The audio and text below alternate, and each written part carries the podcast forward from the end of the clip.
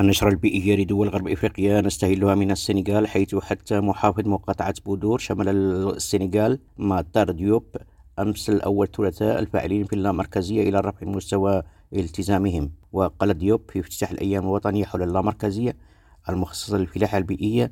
إن رهان إرساء ممارسات زراعية جيدة يجب إثباته والفاعلون مطالبون برفع مستوى التزامهم وفي الرأس الأخضر افتتح في برايا أمس الأول ثلاثاء المنتدى الدولي الثاني حول ندرة المياه في الزراعة تحت عنوان لنجعل الزراعة مرنة لتغير المناخ وندرة المياه وفرصة للعمل والتعاون ويشارك أزيد من 2200 فاعل منحدر من 80 بلدا في أشغال المنتدى الذي تتمحور أشغاله حول جملة من الموضوعات منها الزراعة وأنظمة الري تحت الضغط والماء والهجرة والجفاف والعلوم والتغذية عزيز القاضي بجمهور راديو